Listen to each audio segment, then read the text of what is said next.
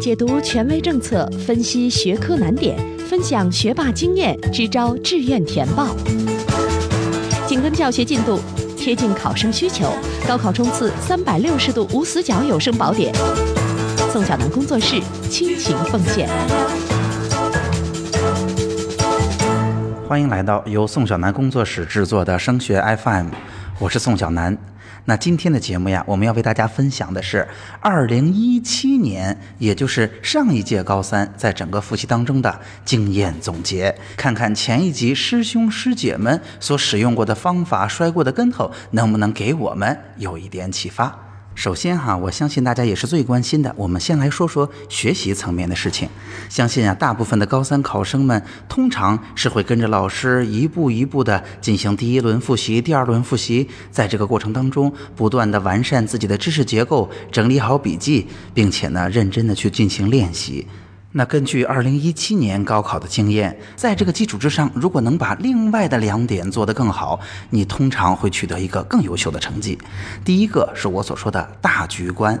那就是除了在当下认认真真的完成老师交代的任务之外，我们一定要清楚的知道整个高三考试复习的节奏是怎样的，每个阶段到底要达成怎样的目的。比如说，我们高三的上学期基本上是第一轮复习，第一轮复习呢会把整个高中的知识点详细的过一遍，那这也是我们去弥补瘸腿课的最佳时机。那第二轮复习呢，就是在高三下学期，从开学啊一直到四月底五月初的样。那这一轮复习主要是高考重点考察内容的复习，也就是说，学校会帮助我们筛选出那些他们认为更重要的东西，去做进一步的强化。那大家也不难想象，在这个时候，我们有越来越强的应试倾向了，就很难再腾出时间来去解决瘸腿科的问题了。所以啊，有一个大概的节奏感，会对我们的复习很有帮助。除了考试复习的节奏呢，我想大家还得清楚的知道，整个高三心情的起起落落是个怎样的节奏。整个高三啊，相信大家都会处于巨大的压力之下，心情有的时候很好，有的时候会有学不动的状况。那其实这也是正常的。在这儿我先提醒大家，其实啊，整个高三十二月份和来年的四月份是最难熬的两个时期。十二月难熬的原因是，通常在这个时候文理合卷了，它本身就会带来一定的不适应。那很多学校的高三呢，在八月份就开学了。那经过九月份、十月份的学习，十月底、十一月初的期中考，以及十二月份的文理合卷之后，通常在这时候，同学们已经学得非常疲惫了，并且呢，有的时候考试出来的结果并不尽如人意，所以十二月份，很多同学会觉得特别的累，学不动啊，不愿意继续努力，这很正常。当我们知道有这么个低谷的时候，我们通常就不会选择去啊自暴自弃，或者父母会就选择埋怨学生，而是给他一段喘息的时间，让他自己缓过来。那四月份会是压力比较大的时候，就更容易理解了。原因是，首先他离高考越来越近了。那其次呢，他经过了三月份这样一次最重要的考试，成绩有的高了，有的低了。如果处理不好，这份心情通常会给自己带来一个不小的压力。四月份甚至会有些同学就开始睡不好了。那所以啊，无论是对于复习考试，还是对于心情，如果我们对整个高三的一整年有一个大局观，相信真正问题到来的时候，我们就不至于慌乱。那其次呢，在学习方面，除了有一个良好的大局观，把很多事情落实到更具体的技术细节也是蛮重要的。相信有很多考生和家长啊，在遇到学科成绩无法提高的时候，通常他们咨询到我，想要得到的答案是：哎，我是不是只要去整理一下错题啊，建立一个错题本，我这个学科成绩就会提高了呀？那英语我只要这样去背单词，是不是我的成绩就会提高了呀？其实啊，虽然这样的答案听起来比较简单，但是啊，它的效果并不是特别好。我认为啊，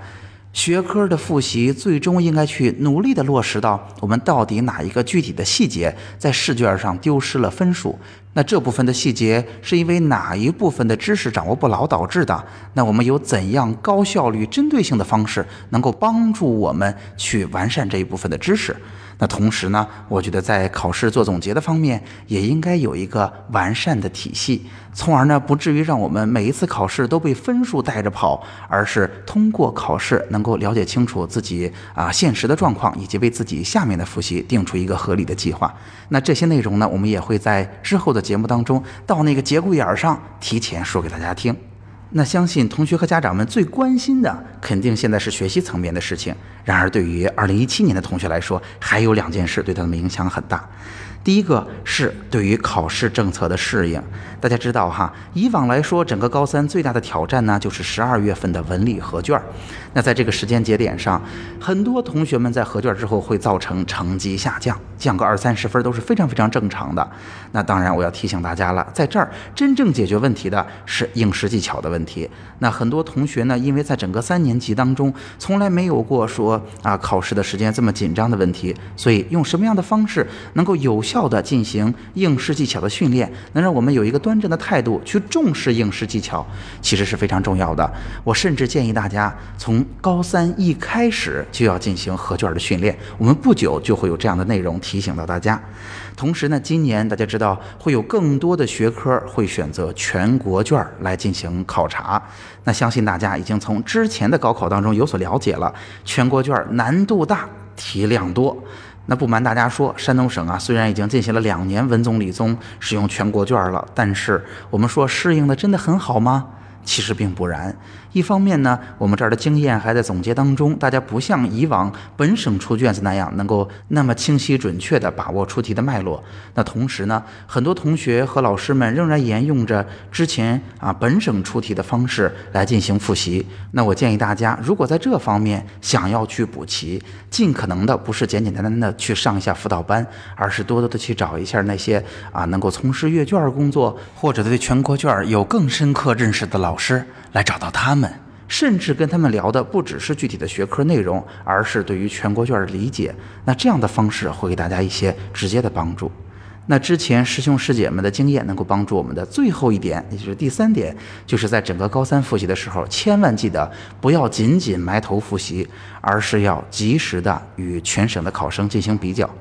因为大家知道哈，在志愿填报当中，我们更多的就是在全省排一个名次，并且在这个名次的基础之上去选择还剩余的招生计划。那很多同学在整个高三复习期间都不了解自己复习的状况在全省在一个什么样的位置，从而呢，很多同学都会有那种状况，就是自己感觉特别的良好，觉得自己复习的很不错，甚至有的时候老师提醒他，他会觉得说，嗯，你说的是不是太夸张了？你可别吓唬我，我复习的还挺不错呢。所以，有的时候真正到了高考结束，他们会被吓一跳，甚至很多同学都会出现很后悔的状况。他们会说：“如果再给我一次机会，我一定会比现在考得好。”所以啊，我提醒大家，如果可以的话，我们肯定要在高三复习的过程当中，不断的去了解自己复习的真实水平。那虽然呢，有很多学校不倾向于给大家排名，不倾向于告诉大家具体的位置，这一方面呢是想保护大家的隐私，另一方面呢肯定也不想给大家太大的压力。但是我认为，对于我们来说，一方面我们还是要明确的、清醒的知道自己复习的进度；那另一方面呢，知道这样的进度，尽可能的我们还是要缓解压力，不要把压力背在身上。那我们的节目当中，包括我们在每一次大考结束之后，也会给大家提供一定的数据的帮助，帮助大家来了解我进行了这次考试，那基本上如果是高考的话，以我的水平大概能是什么分数，能进到什么样的学校，那从而呢，我们整个高三就可以变得非常的清醒，也稳扎稳打了。好，总结一下今天的内容。今天的内容啊，我们主要是为大家总结一下2017年整个高三在一整年的复习当中遇到了哪些状况，那他们的经验能给我们怎样的帮助？这包括了学习层面上要建立一个大局观，并且呢，尽可能的要把我们的复习落到更具体的细节之上，以及呢，呃，我们对于高考调整政策性的适应问题，包括文综理综合卷，包括其他更多的主科应用全国卷。那最后呢，也要提醒大家，在整个复习的过程当中，要及时的了解自己的状况，及时的了解一个大概在全省的位置，从而清醒的为自己制定目标和计划，了解自己的复习进度。好，那今天的内容就到这儿。升学 FM，让我们在孩子升学的日子里相互陪伴。我们下期见。